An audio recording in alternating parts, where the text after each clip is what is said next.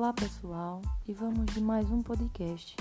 Meu nome é Maria Juliana Pereira Lima e hoje vou apresentar um trabalho do curso de licenciatura em Ciências Biológicas da disciplina de Bioquímica 1, que tem como docente Priscila Barbosa Sales de Albuquerque.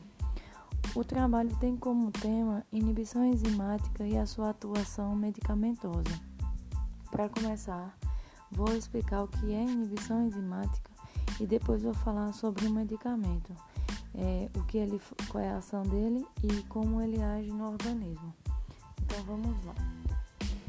A inibição enzimática é a redução da velocidade de uma reação enzimática provocada por uma molécula as moléculas que provocam essa ação inibitória são chamadas de inibidores e podem ser tanto constituintes da própria célula como podem ser substâncias estranhas a ela.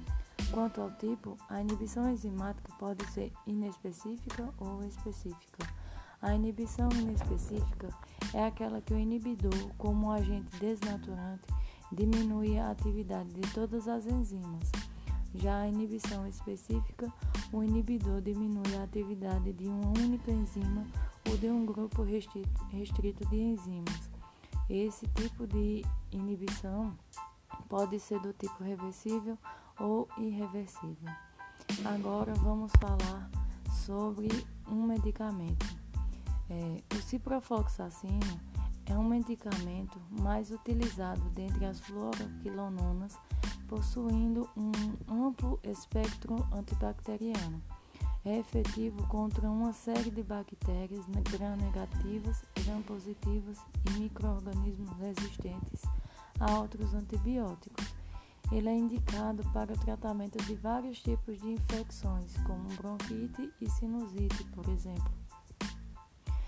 Esse, essa classe de medicamento bloqueia determinada enzima de bactérias que tem um papel fundamental no metabolismo e na reprodução bacteriana, matando as bactérias causadoras da doença.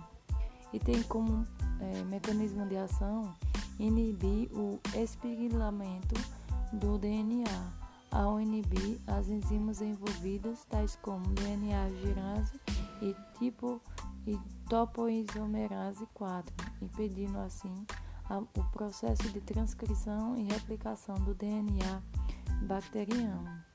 A sua farmaco, farmacocinemática e farmacodinâmica é, é, diz assim que o ciprofloxacino é bem absorvido pela via oral, possuindo uma biodisponibilidade de 70 a 80%, sendo que os níveis séricos alcançam o pico em cerca de 1 a 3 horas. Esse intervalo pode ser aumentado por algum medicamento, por algum alimento. A distribuição do medicamento ocorre ligada a proteínas plasmáticas em 10 a 40%, alcançando todos os líquidos e tecidos corporais.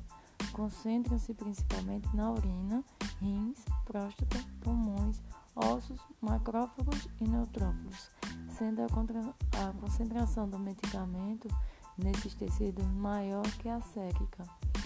A excreção é, é realizada por meio dos rins, portanto, é necessário o ajuste da dose em pacientes em, em, é, com disfunção renal. Bom, era esse o podcast de hoje. Muito obrigada e tchau.